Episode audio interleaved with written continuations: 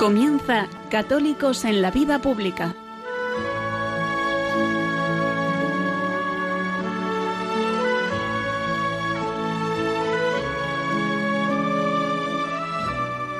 Un espacio dirigido en Radio María por Luis Zayas.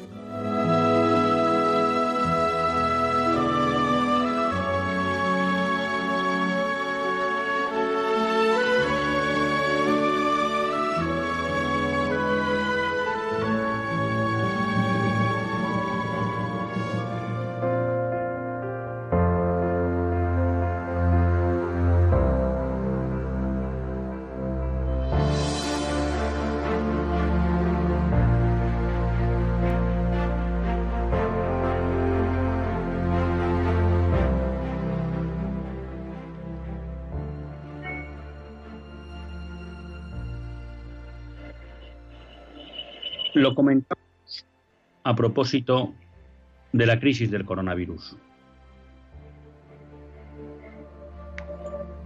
La gestión de la crisis del coronavirus podía suponer, consciente o inconscientemente por parte de los gobernantes, un ataque a las libertades y en especial a la libertad religiosa.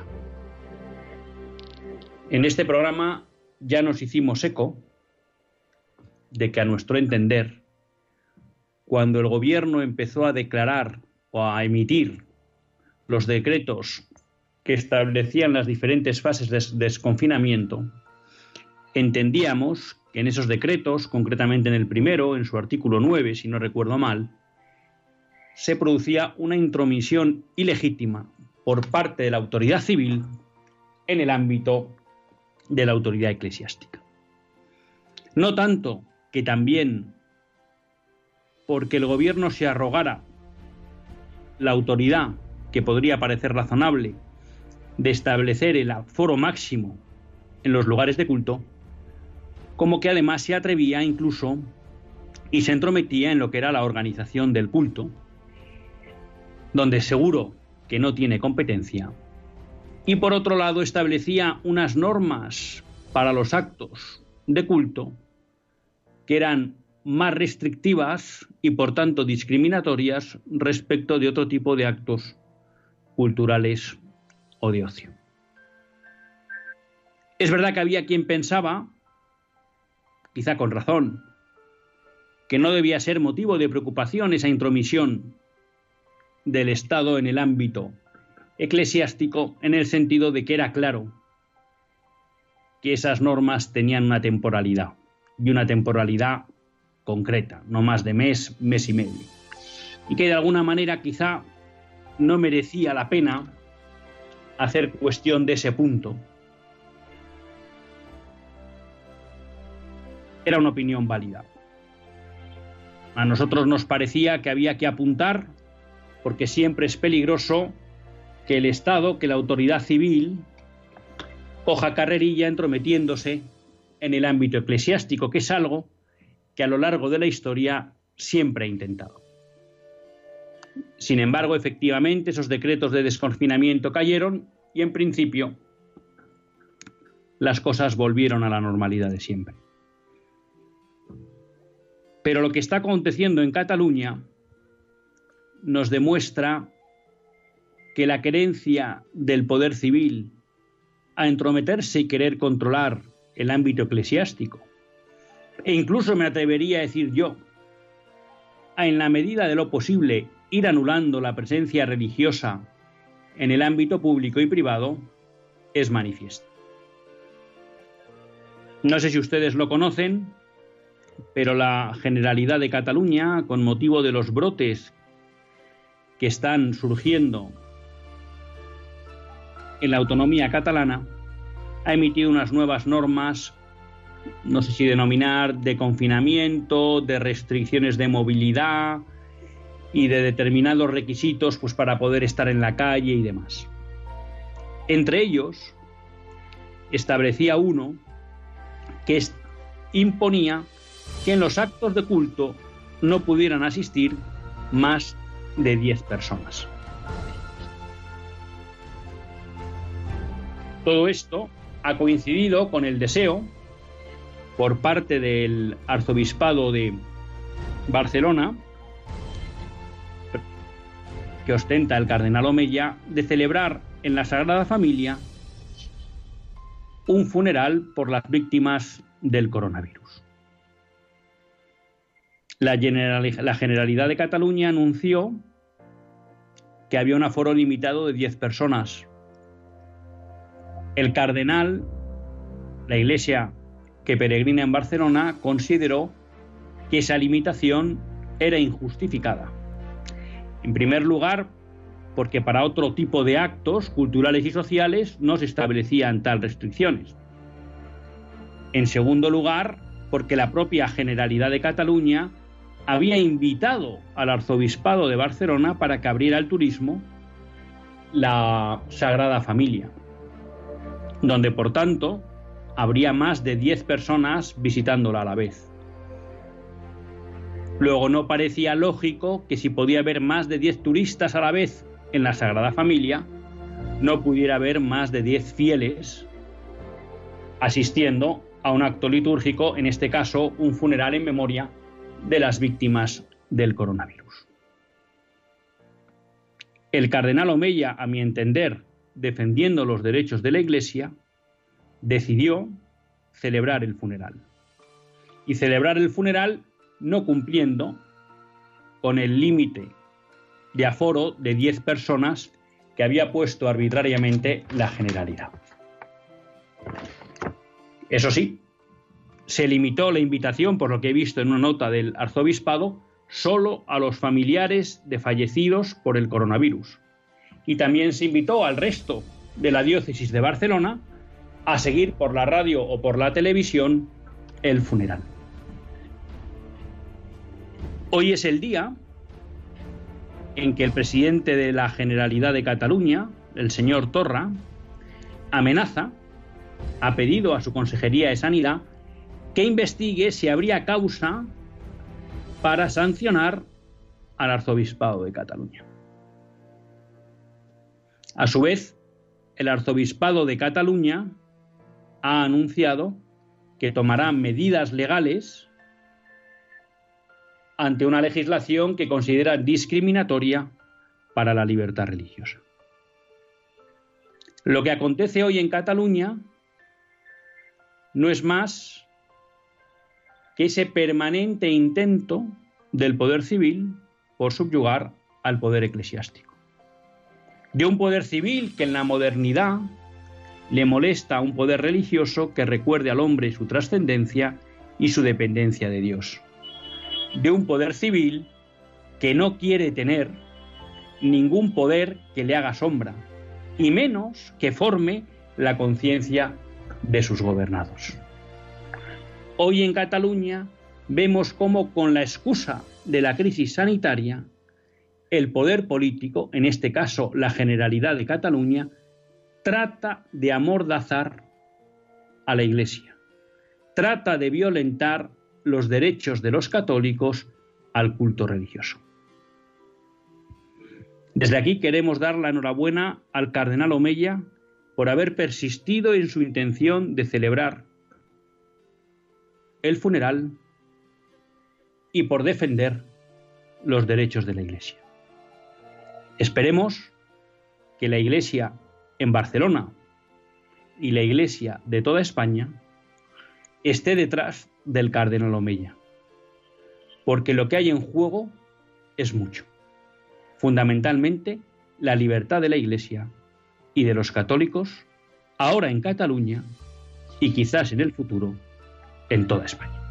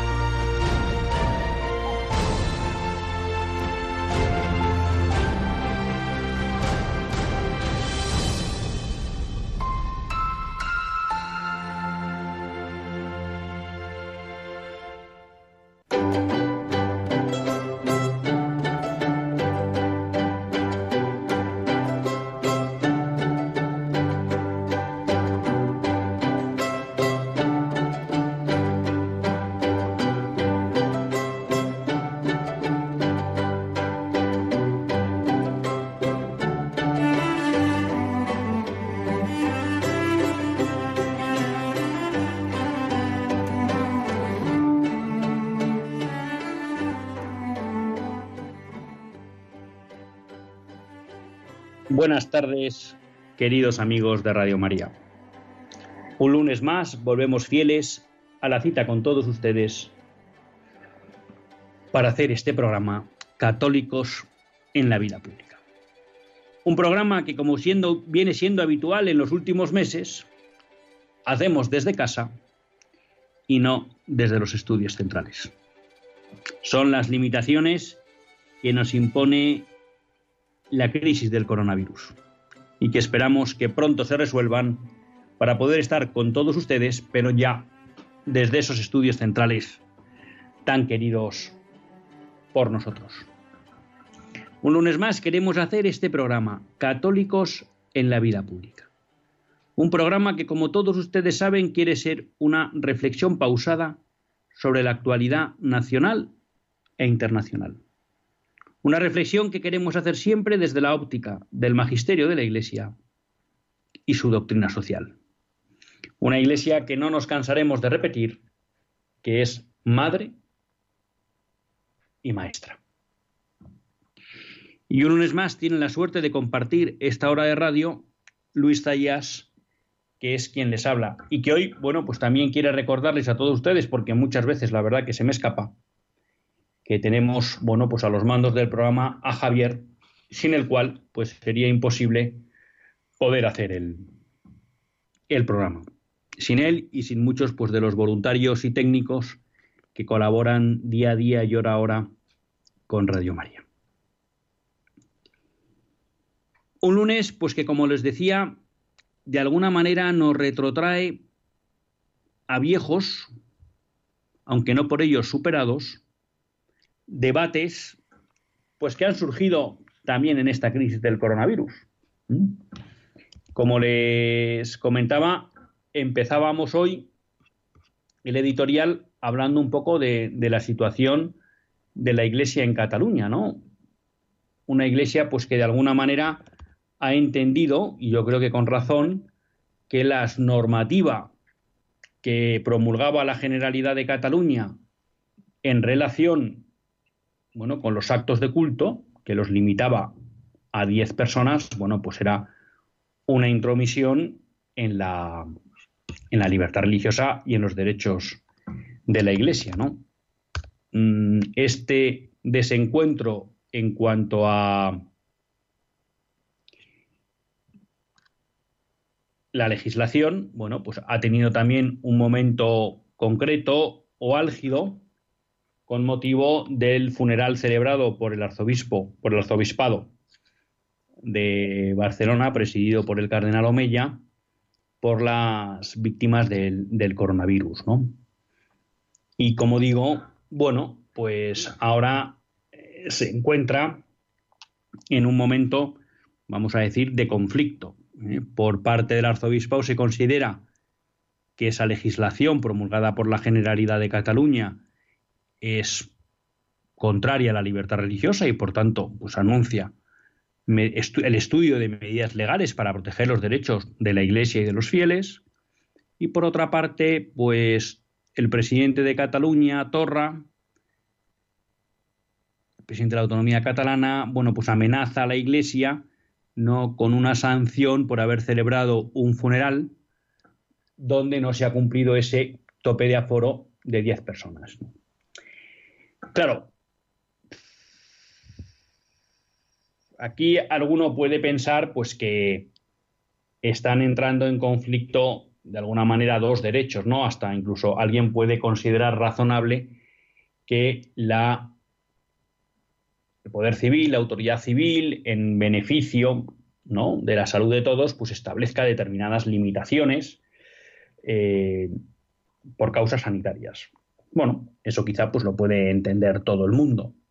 Ahora, cuando esas limitaciones son de tal nivel que prácticamente hacen imposible la celebración del culto público, pues creo que no es difícil colegir que se extralimita sus funciones y que por tanto lo que tiene que hacer es rectificar.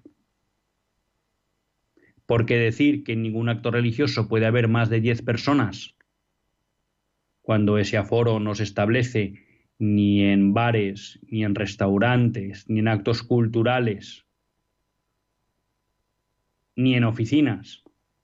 Porque al final el criterio será, bueno, pues guarden la distancia de seguridad. Bien, eso se puede entender. Y por tanto, en función de la capacidad y aforo de cada templo, se podrá determinar cuántas personas con un grado de seguridad adecuado pueden acceder a celebrar el culto religioso. Pero eso de decir que porque sí, 10 siempre y en todo lugar, es claramente una intromisión y un ataque a la libertad religiosa. Y creo que hace bien el cardenal Omeya en tomar cartas en el asunto y defender los derechos de la Iglesia y de los fieles. Cuestión adicional es que me parece importante que en estos momentos el arzobispo sienta el aliento y el apoyo de los católicos de Barcelona, del resto de Cataluña y del resto de España. Porque es verdad que no es fácil oponerse al poder civil. No hay que olvidar que el poder civil tiene muchas formas de doblegar la voluntad de los ciudadanos o de aquellas instituciones que existen en su ámbito de gobierno, ¿no? Y que el poder civil, y más en la modernidad, siempre, pero más en la modernidad, ha tendido a eliminar a todo aquel que pudiera poner en cuestión su autoridad. Y no cabe duda que a la generalidad de Cataluña no le va a hacer gracia que el cardenal Omeya tome acciones para defender los derechos de la Iglesia. Y a mí me parece que ahora una de las prioridades de los católicos en Barcelona, resto de Cataluña y resto de España, es estar con nuestro pastor, el cardenal Omeya, que ha dado ese paso públicamente, que creo que es un acto valiente y que quizá también pueda servir de guía para otros pastores que puedan ver cómo otros gobiernos autonómicos o incluso el propio gobierno de la nación, con la excusa del coronavirus, traten de violentar nuestros derechos como católicos, nuestros derechos como españoles y los derechos de la Iglesia Católica.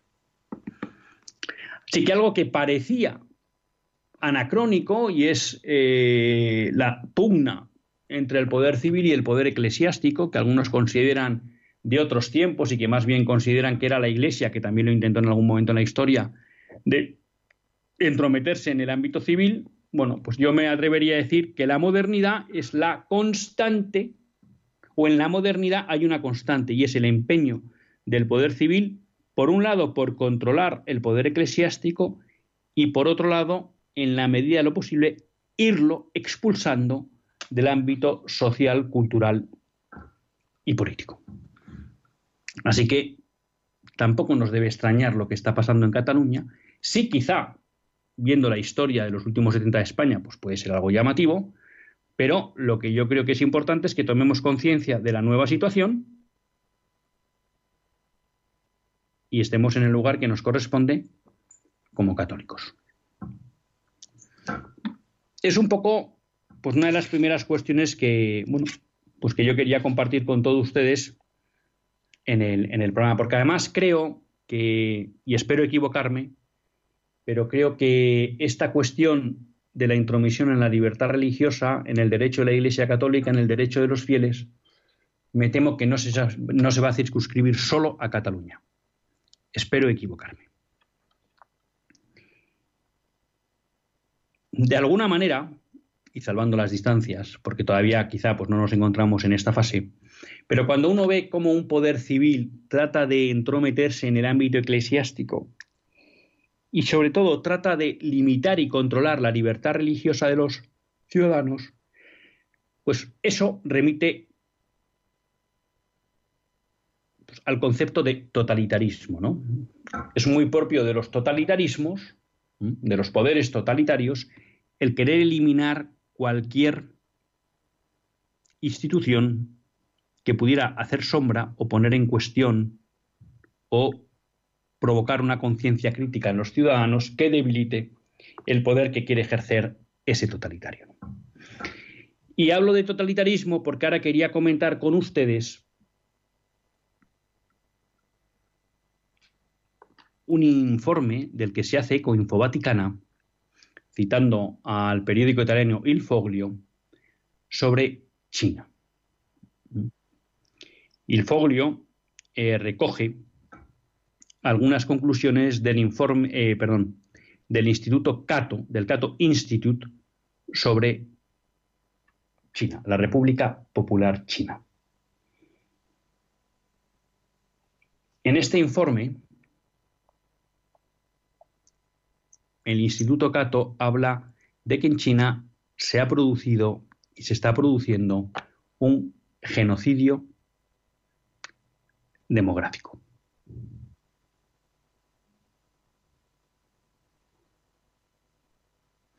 Y claro, cuando uno dice eso, dice, bueno, cuando hablan ustedes de genocidio demográfico, ¿a qué se refiere? Bueno, en la noticia de Infovaticana, que a todos les animo a que la lean, y luego, bueno, pues yo voy a intentar también en la medida de lo posible hacerme con el informe del Instituto Cato, extracta algunos textos de este informe.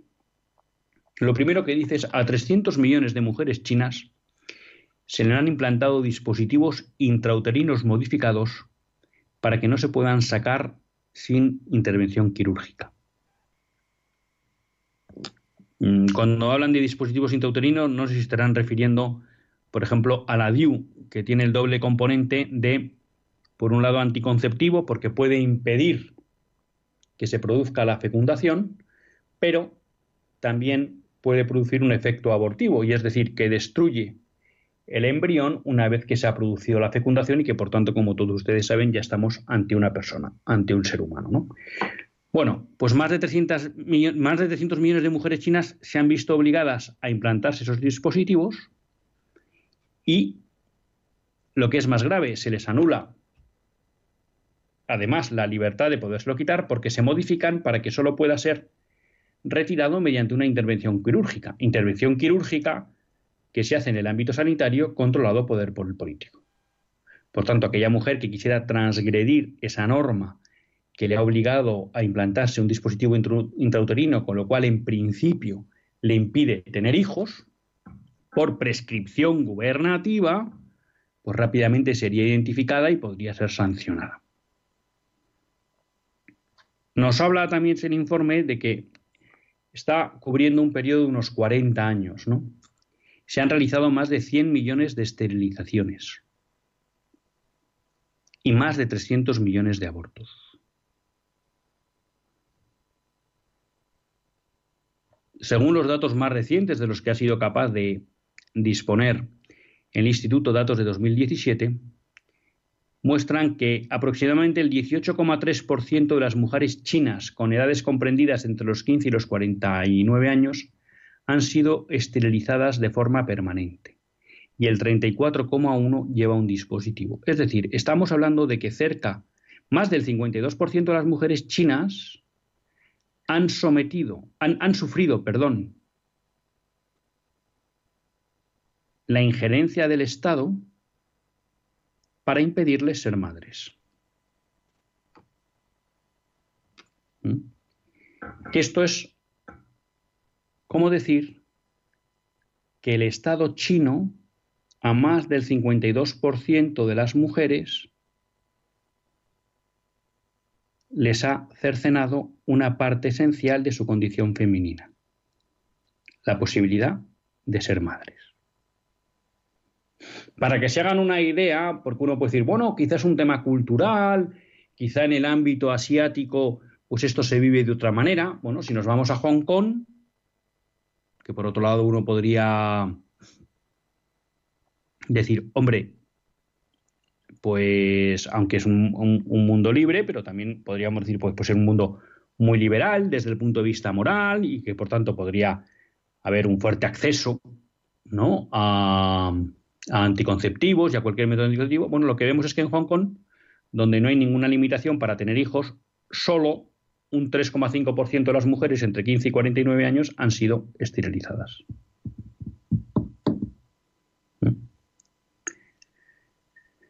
Tan es así que las mujeres son sometidas a radiografías periódicas para garantizar que el dispositivo aún funcione, porque parece ser que los dispositivos intrauterinos suelen tener una vigencia o una validez de 10 años y, bueno, en su obsesión porque no nazcan niños en China, el gobierno los ha modificado para intentar que sean válidos hasta que una mujer deja naturalmente de ser fértil. ¿Mm? En 2015, último dato oficial de la política del hijo único, política que ya saben que el gobierno chino de alguna manera tuvo que relajar, permitiendo que se pudiera tener un segundo hijo ante la debacle demográfica que van a tener que soportar y que afrontar en China, bueno, aproximadamente se calcula que el 5% de los nonatos, 800.000, eran niños de tercera generación nacidos en violación de las políticas de planificación familiar y cuyos padres han sido multados. ¿Mm? Nos vuelve a recordar el instituto que desde que hay la política del hijo único ha habido en China al menos 300 millones de abortos declarados. Y aunque Pekín prohíbe el aborto a partir de los seis meses de embarazo, pues en muchas ocasiones los funcionarios obligan a las mujeres a abortos tardíos.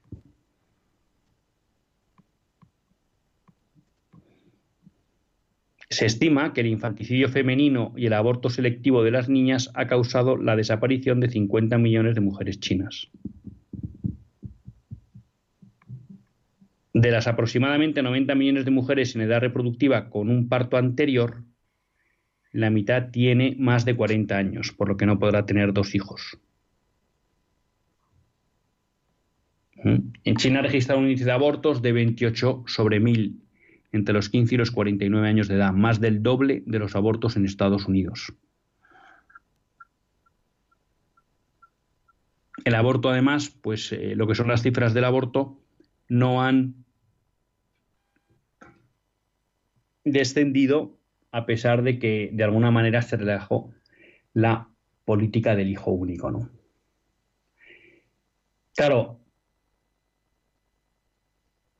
esto a mí me parece que es más que hablar de un poder totalitario, de un gobierno totalitario, ¿no? Esto es hablar de un gobierno, eh, yo creo, y que no me equivoco, genocida, ¿no? Porque un gobierno que es capaz de maltratar así a las mujeres, es un gobierno que viola cualquier dignidad de la persona, que violenta todos los límites del derecho. Por tanto, yo creo que es un gobierno que no debería tener reconocimiento en el ámbito internacional. Cuando uno ve las famosas películas pues, sobre Mandela y todo el apartheid, toda la cuestión del apartheid en Sudáfrica, y ve cómo se movilizó el mundo entero para que aquel injusto régimen fuera abolido, lo que se pregunta es por qué el mundo, cuando mira a China, mira para otro lado. ¿Por qué el mundo no tuvo mayor empacho y ningún problema en establecer toda una serie de embargos y de prohibir las relaciones comerciales con Sudáfrica hasta que ese régimen injusto del apartheid desapareciera. Y cuando se habla de China, en vez de embargos comerciales, de prohibir las relaciones comerciales, lo único que se habla es de deslocalización de empresas de Occidente a China, de tratados comerciales preferentes con China, de dar cabida e incluso cada vez más poder a China en las instituciones internacionales, cuando lo que estamos viendo es que el Partido Comunista Chino establece políticas genocidas. Políticas genocidas porque con algunos pueblos dentro de la República Popular China se ha perseguido su desaparición a través de estas políticas de esterilización de las mujeres y con todos los chinos donde realmente se les han impedido el derecho más básico de una familia, que es el derecho a tener los hijos que considere adecuados moralmente. Y que para ello no ha tenido problema en violentar lo más íntimo de la mujer, que es su capacidad de ser madre, y no ha tenido ningún problema en asesinar mediante el aborto a millones y millones de niños. Con una gravedad añadida, y es que además lo que se ha fomentado en China es, utilizando la terminología de la ideología de género, un aborto de género. Porque como las familias solo se les permite tener un hijo, salvo aquellas valientes que se arriesgan a las multas y demás, claro, en muchos casos prefieren tener un chico que una chica porque entienden que les va a ayudar mejor a salir adelante en el futuro. Y entonces lo que tenemos es, además de un verdadero genocidio de niños, en especial un verdadero genocidio de niñas. ¿Mm? Y se habla que en China hay un desequilibrio muy importante, que no tiene parangón con otro lugar del mundo, entre hombres y mujeres, fruto de qué? De que la política del hijo único lo que ha provocado es que se aborte preferentemente a las niñas. ¿Y oyen ustedes decir algo a los movimientos feministas que se declaran en defensa de la mujer? ¿Oyen ustedes decir algo a todos estos movimientos feministas que hablan de la liberación de la mujer y que cuando hablan de la liberación de la mujer básicamente hablan de la liberación sexual. Y le oyen ustedes criticar a un gobierno que si algo hace es impedir la libertad sexual de las mujeres. Y la decisión sobre su maternidad, eso que supuestamente tanto reclaman las feministas y los ideólogos de género? Porque claro, parece que se, parece que solo preocupa la libertad de elegir para matar al niño concebido y la libertad de elegir para poder tener niños, en el caso de las mujeres chinas, no cuenta. De eso no hay que hablar. No se merece China una campaña como la que como la que sufrió merecidamente Sudáfrica, hasta que acabe con estas indignidades y violaciones de los derechos de las mujeres y de las familias. Y esto trato esta cuestión porque quizá me parece el elemento más aberrante del sistema de poder totalitario establecido por el gobierno chino o por el gobierno comunista en China, desde la revolución de Mao. Habría también muchos otros aspectos que considerar de China como una nación que no parezca que merezca, que, que tenga derecho al reconocimiento y al trato privilegiado, me atrevería a decir, que le conceden todos los países occidentales. Es verdad que es muy propio de los manuales de diplomacia y bueno, pues ahí no es experto, pues lo de hablar un poco, esa, que a mí me parece algo inconcebible, ¿no? Bueno, pues hombre, que en el mundo las relaciones exteriores, pues que la moralidad no cabe y aquí lo único que juegan son los intereses. Bueno, yo quizás sea un ingenuo, mm, ya digo, no, no tengo yo muchos conocimientos en el ámbito diplomático, pero a mí siempre que me hablan de algo política, economía, eh, cultura sin principios, siempre me parece que es algo anticatólico y por tanto algo inmoral, ¿no? Pero realmente uno no comprende la permisividad y la pasividad del mundo occidental y de las instituciones internacionales ante un régimen como el chino. Les dejo con estos datos. Vamos a hacer un pequeño descanso musical y volvemos en Católicos en la vida pública.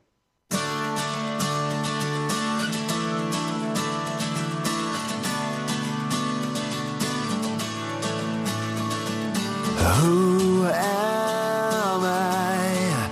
23 and it's all a lie. I thought I knew who thought that you were here with me. But this darkness is breaking everything in me. And these infinite questions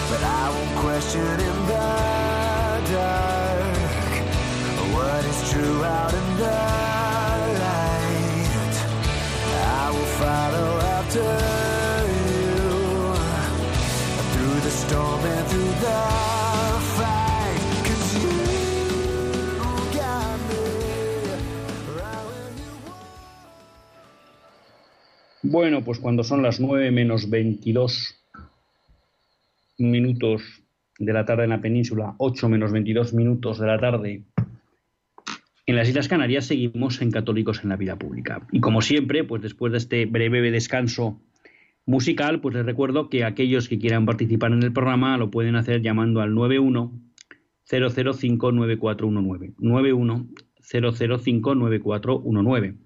Les recuerdo que también, si quieren dirigirse al programa, pues pueden llamar, pueden escribir al mail católicos en la vida pública arroba radiomaria.es. Católicos en la vida pública arroba radiomaria.es. verdad que este mes, con motivo de trabajo, lo tengo un poco más retrasado, pero bueno, yo procuro hacer el esfuerzo de,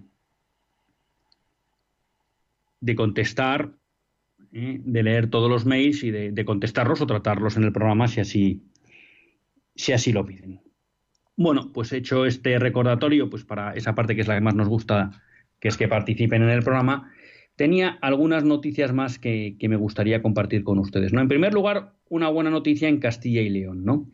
Y es que, bueno, pues no sabemos muy bien por qué, si porque se había presentado una demanda por parte de eh, abogados cristianos, si porque le ha entrado el miedo a la Junta de Castilla y León, bueno, pues lo que hemos tenido es la buena noticia de que el gobierno de Castilla y León, que ya saben que es una coalición entre el Partido Popular, que ha puesto al presidente Fernández Mañueco, y Ciudadanos, bueno, pues había impuesto un protocolo de transexualidad que quería imponer en todos los colegios públicos, ¿no? Bueno, la aplicación de este protocolo pues fue recurrida por parte de la Asociación Española de Abogados Cristianos ante el Tribunal Superior de Justicia de Castilla y León, pero bueno, pues no sabemos si porque el gobierno se daba cuenta de que el tribunal la iba a retirar o por lo que fuera. Bueno, pues este intento de adoctrinar una vez más en la ideología de género a través de las instituciones educativas, pues parece que al menos en este episodio acaba porque la Junta de Castilla y León retira el protocolo. Y me parece importante resaltar eh, que es una junta, una, una autonomía que está dirigida por Partido Popular y Ciudadanos. Porque hay quien cree que solo son el Partido Socialista y Podemos los que tratan de inocular la ideología de género en la cabeza de nuestros niños, pero desgraciadamente no es así. También el, Partido Popular y Ciudadanos son correas de transmisión de esta ideología. Al menos este paso les ha salido mal en Castilla y León y de ello nos congratulamos por el bien de las familias y niños castellano-leoneses. Tenemos con nosotros a Victoria de Zaragoza. Buenas tardes, Victoria. Hola, buenas tardes. Eh, mi llamada es eh, especialmente para apoyar a don Juan José Omilla, el cardenal de, Barcelona, que fue nombrado obispo auxiliar aquí en Zaragoza, en la Basílica del Pilar. Tengo un afecto muy especial por esta persona. Lo conocemos desde antes de ser nombrado obispo auxiliar y sabemos su conducta recta, intachable y de todo punto de vista eh, que cuando toma una decisión o hace algo es muy pensado y no, no hay motivos para hacer lo que están haciendo en Barcelona. Ayer estuve en mi parroquia en la misa de por la tarde y se dedicaron a los muertos de los fallecidos por el COVID y es una parroquia grande, pero tampoco no tiene el aforo de la Sagrada Familia. Allí estaríamos más de 100 personas, ¿eh? Cumpliendo con todos los mm, protocolos del gel de manos, de la mascarilla, de cómo hay que entrar, de cómo hay que salir, de la comunión en la mano y todo esto y Zaragoza está a unos niveles ahora mismo del COVID como casi Barcelona. Y allí no pasó absolutamente nada. Hicimos la misa, salimos y como, como si hubiera sido una cosa más normal. Entonces, ¿qué es lo que pasa en Barcelona? ¿Qué es lo que pasa con esta, con esta catedral de la Sagrada Familia? ¿Qué pasa? ¿Que para hacer visitas turísticas el número no importa y para hacer una misa sí? No sé si me está oyendo. Sí, sí, sí, perfectamente, con mucho interés además. ¿No? Pues entonces, claramente hay que decirle a este señor, al Torra, que es un impresentable ¿eh? en todos los aspectos, porque siempre que nombra España solamente habla en castellano, en español, cuando hay algo que le interesa mucho, para sacar su rédito o político o económico, ¿vale? Entonces, en este momento estamos el resto de España en una situación más o menos parecida, pero en Aragón la estamos teniendo muy difícil. Y a mí nadie me prohíbe ir a la parroquia. Es más, el sábado celebramos Santiago y allí no pasó nada. Y el domingo hemos celebrado esta misa dedicada a los fallecidos y sigue sin pasar nada. Entonces, ¿qué es lo que ocurre? que el cardenal Omeya ha hecho alguna cosa rara o ha ofendido o ha hecho una predicación en contra del dichoso separatismo. No, ¿verdad que no? Pues mire, Juan José, desde aquí, no sé si me estás oyendo, pero en un momento dado podré, podré, eh, comunicarme contigo. Viva tu, tu actuación en la, dentro de la Iglesia. La apoyo totalmente, igual que yo me imagino que muchos. Y una cosa voy a decir, los cristianos tenemos que echarle jeta a la vida, cara, ¿eh? Y no amilanarnos. ¿Qué es lo que ocurre? ¿Cuántas mezquitas están cerradas? ¿Me quiere explicar alguien, por favor? Y dejo esta pregunta ah, en su programa y en Radio María, que lo oyen muchos. ¿Cuántos musulmanes se reúnen a rezar? Los cuentan, les obligan a ir con las manos lavadas, a llevar mascarilla. En las reuniones, ¿qué grupo entran en sus, en sus rezos? Victoria, pues muchas gracias. Perdona porque tenemos a María, a María de Vigo con nosotros Pero bueno, por un lado, bueno, agradecerle su llamada y, bueno, por un lado el testimonio personal que nos comentaba en relación al conocimiento que usted tiene de don Juan José, pues que siempre es interesante, ¿no? Pues que personas que le han conocido nos puedan dar un, pequeño retrato del cardenal y efectivamente, como usted bien dice, pues yo creo que cuando don Juan José ha tomado esta decisión es porque tiene claro que hay que hacerlo en defensa de los derechos de la Iglesia de los fieles, segundo lugar, pues decirle que, bueno, pues que sí, que nos acordamos también de que Aragón está en una situación difícil y que rezamos para que todo aquello se solucione lo antes posible. Correcto, usted pone el ejemplo de, lo que ha sucedido en su parroquia y efectivamente, pues no, no parece muy razonable ¿eh? que se ponga pegas a que haya más de 10 personas en muchas parroquias y menos en la Sagrada Familia. Pero antes de ir con María y con Antonia, usted preguntaba una cosa, y es, ¿qué pasa, no? ¿Qué ha hecho el cardenal Omeya?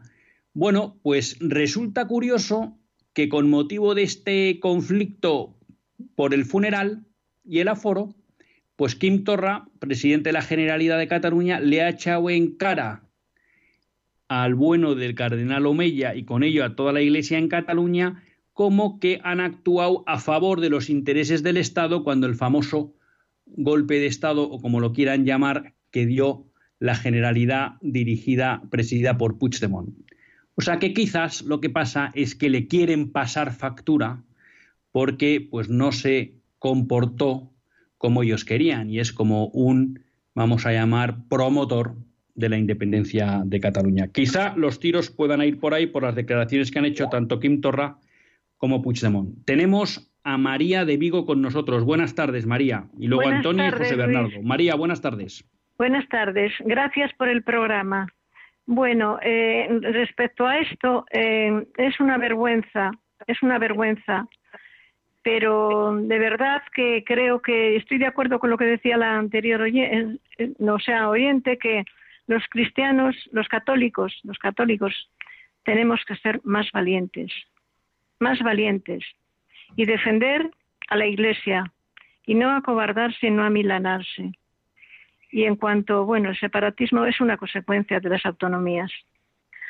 Es un, pues es un cáncer. Bueno, eh, pero yo lo que más me interesaba, perdón, solamente decir que a los chinos se les tiene en cuenta y con favoritismos en todo Occidente porque son un monstruo económico y los países al que tiene dinero pues tienen le respetan más, le tienen miedo porque tiene mucho poder.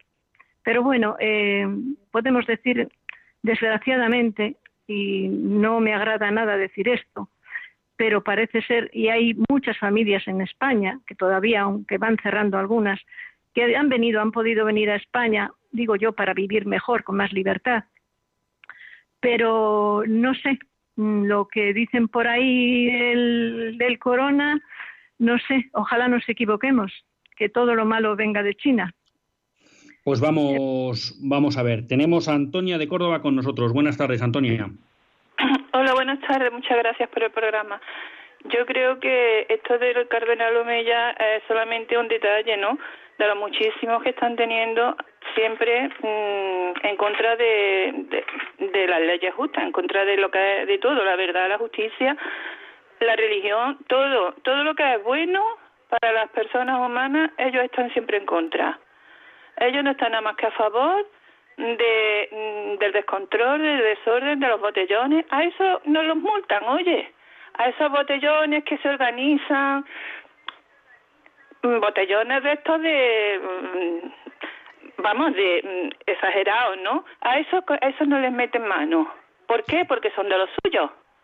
Porque son de los suyos y además yo creo que lo subvencionan. Yo creo que lo subvencionan porque yo creo que a este gobierno le interesa que esto del virus no se acabe, no se acabe, porque así ya mismo estaremos otra vez con la ley esta que nos puso antes que él podía legalizar todos los decretos que le diera la gana. pues muchas gracias, Antonia. Hombre, usted hacía una pregunta, ¿por qué no ponen orden con los botellones? Bueno, yo ahí me atrevo a dar una razón, ¿no? Y es que les interesa una juventud pues que se deja llevar por las pasiones en vez de una juventud pues seria y virtuosa, ¿no?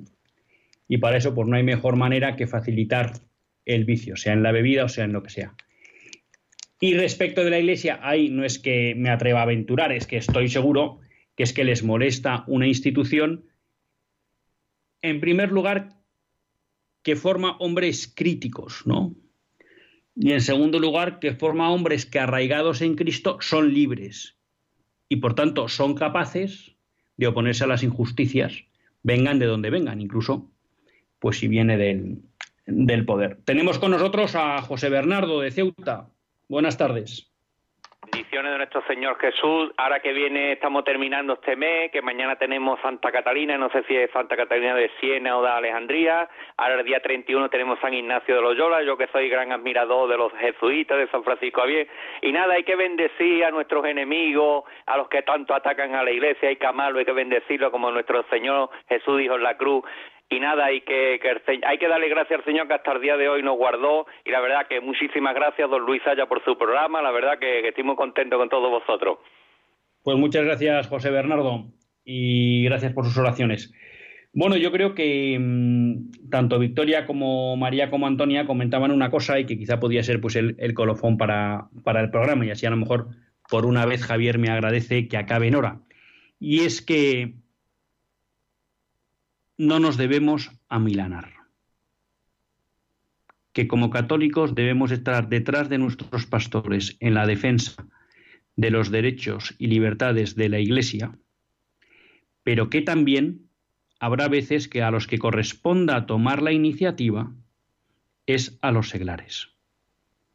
Y ahí también tendremos que estar atentos, porque lo, vamos a llamar, lo propio del seglar es la evangelización y la defensa de la Iglesia en el ámbito civil.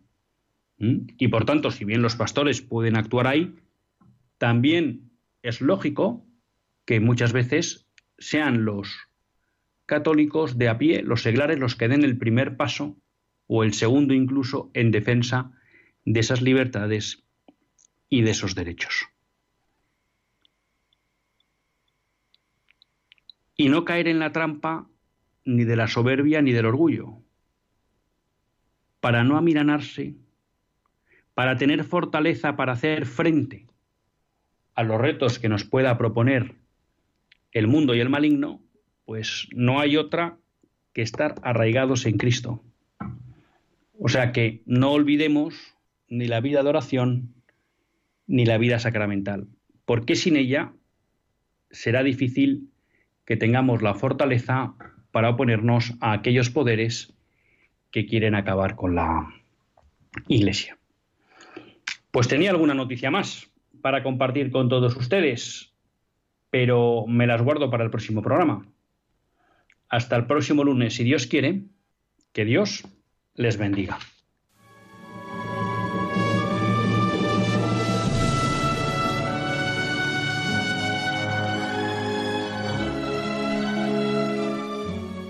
Así concluye Católicos en la Vida Pública, un programa que dirige Luis Zayas.